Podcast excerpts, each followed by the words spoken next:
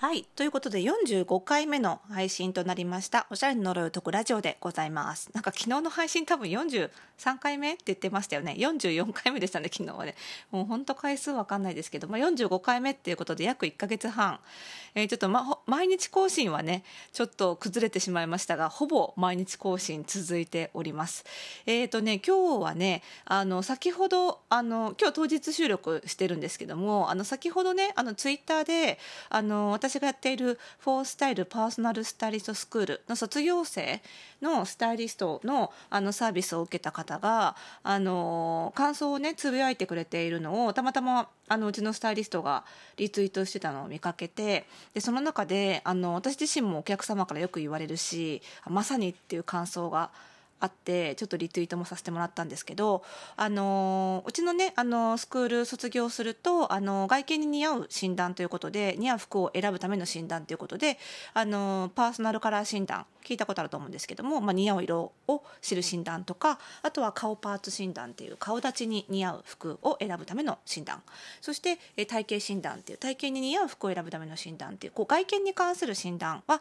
もちろん受けられるんですけどもそれに加えてあの服装心理診断といってあの服を選ぶ時のあのに関わってくる価値観を、まあ、深層心理の部分からもあのすくい上げるような心理診断心理検査っていうのをやっていただくですねあのそれが使えるようになるんですねうちのスクールを卒業すると。でなんかそっちが意外となんかこう後から、えー、とじわじわと聞いてきたみたいなこうつぶやきをねあのしてくださったお客様がいて、まあ、実用性で良かったのはそのカラー診断とか顔の診断とかなんだけど後から気づきが大きかったのは服装心理診断でしたっていうことでなんかこう結果を聞いた時はどうだろうなってピンとこなかったんだけどこうだんだんだんだんこうあのそれをこう反数し結果を反数していくうちにあそういえば若い頃こういうことがあったとかあその結果私服にこういうことを求めてるとかそういうなんか自分のファッションへの価値観の理由みたいなのが結構見えてきたりしてでこれねすごいお客様からよく言われるんですよ。そのカラー診断はもう分かりやすく受けてよかったっていう感じなんですけどその服装心理診断って結構その時は一瞬ん？って思うんですけど後からすっごい聞いてくるっていうのはめちゃめちゃ言われるんですね。なんでリピートのあの半年後ぐらいに季節変わってリピートされる方が私のお客様の場合は多いんですけどその時にすごい言われるのが服装心理診断で「いやーあのあとすごい考えちゃいましたいろいろ」みたいな。でなんか私がどういうおしゃれをしていきたいのかちょっと分かってきた気がしますみたいなことをそういうなんか深い感想をいただけることが多いのはやっぱり服装心理診断の方なんですね。でじゃなんかこれをね一人でも多くの方にちょっと体験していただきたいなと思って、まあ、今日ちょうどねお盆休み最後の夜をまったり過ごしている方も多いと思うので、まあ、そういった方にもちょっとね使っていただけるようなこの服装心理診断のね簡易版っていうのをちょっと作ってみたので今日はその辺のお話と、まあ、服装心理診断がどういうことに役立つのかみたいなお話をちょっとしていきたいと思います。それではスタートです。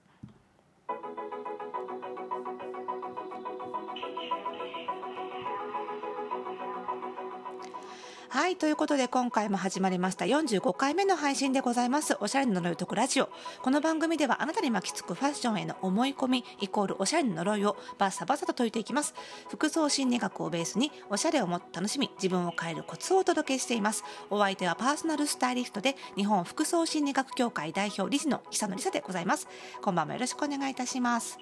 ということで、まあ、このあの工場でも毎回言ってるその服装心理学をベースにしたもう最も主となるメインの診断がこの服装心理診断なわけですがえどういう診断かっていうとたびたびツイッターとかではつぶやいたりしてますのでご存知の方もいらっしゃるかもしれませんが、えー服装ファッションとか、まあ、外見とかの、えーまあ、おしゃれの悩みだったりとかファッション選びの癖だったりえーあとはねあの実はファッションってコミュニケーションでもあるのでその人とのコミュニケーションの癖みたいなことも分かる診断、まあ、そういった時に、あの関係してくる自分の心の中にある5つの価値観のどれが強くてどれが弱いのかっていうのを測る診断なんですね。でこの5つの傾向っていうのが起立性っていうそのこだわりが強いタイプが高くなる起立性あと合理性っていうその効率とか合理さ合理的とかあとコスパとかを重視する、えー、合理性あとは愛着性っていう人にも物にも情を抱きやすい情を持ちやすい愛着性。で独創性っていうのはあのー、オンリーワンであることだを重視して非常に好奇心が強くて新しいもん好きな性質。で一般性っていうのは、えー、周りに合わせたいっていう周りから浮きたくないっていう気持ちが強い自分を抑えて周りに馴染むようにしたいっていう気持ちが強くなる一般性この5つの傾向のどれが高いかどれが低いかっていうのを診断するテストが服装心理診断なんですね。で、えーと、正式なテストは実は100問からなる100問の設問に、えー、回答していくことで全部の点数が、えー、出ていくんですね。えーと、40点満点かな書く。で、えー、出る診断になります。なので正式な診断を受けていただくとえそれぞれが何点ずつかっていうのが出てくるのであの何タイプっていう何何タイプに分けられるっていう診断じゃないので本当に何万通りと計算したことないけど何万通りと結果が出る。本当にオンリーワンの自分だけの結果が出る診断なので、まあ、それを見ながら、えーカウンセリングの技能を持った、えーと、うちを卒業したスタイリストだったり私だったりがカウンセリングをしてきながらあなたは、えー、外見に対してこういうコンプレックスがあるのはこの性格が影響してるかもからかもしれませんねとかあなたが、えーと、服装にこういうものを求めるのはこの性格が影響してるからかもしれませんねみたいな話をしつつ、えー、どうファッションと向き合っていくかひいてはどう自分自身と向き合っていくかっていうことをお伝えするっていうのが服装心理診断の目的なんですけどもあのー、まあねももちろんあのしっかりとねこの正式な診断を受けていただいた方がより自分のことは深くわかるんですが、まあ、とはいえね一回受けてみないとどんなものかわかんないと。でメリットもわかんないっていうこともあると思いますので服装心理診断ライトという名前で、えー、単純あの設問数をえー、4分の1なので25問だったかな？に絞って、えーと、本来はもう無限無限じゃないですけど何万通りあるんですが、えーと数字をちょっと丸める形であの27タイプそれでも27タイプあるので結構細かいんですけどね27タイプに分類して結果が出るような、えー、ウェブ上で、え、診断できるようなサイトを作ったわけです。で、えーと、URL はねちょっと番組概要欄に貼っておきますのでぜひそちらから飛んでいただければと思うんですけどももう今これを収録してる最中もねすごいいろんな方に診断やっていただいてで診断やると結果をねあのツイッターとかフェイスブックとかねシェアできるので、まあ、そのシェアした画像がどんどん流れてきていてもちろんシェアしないで受けることもできるのでね、あの、こっそり受けたい方は安心いただければと思うんですけどシェアするとね結構いろんな情報も集まってくるのでまた面白いんじゃないかなと思うのでぜひぜひ受けたらねシェアしていただきたいんですがでねこれがねやっぱりね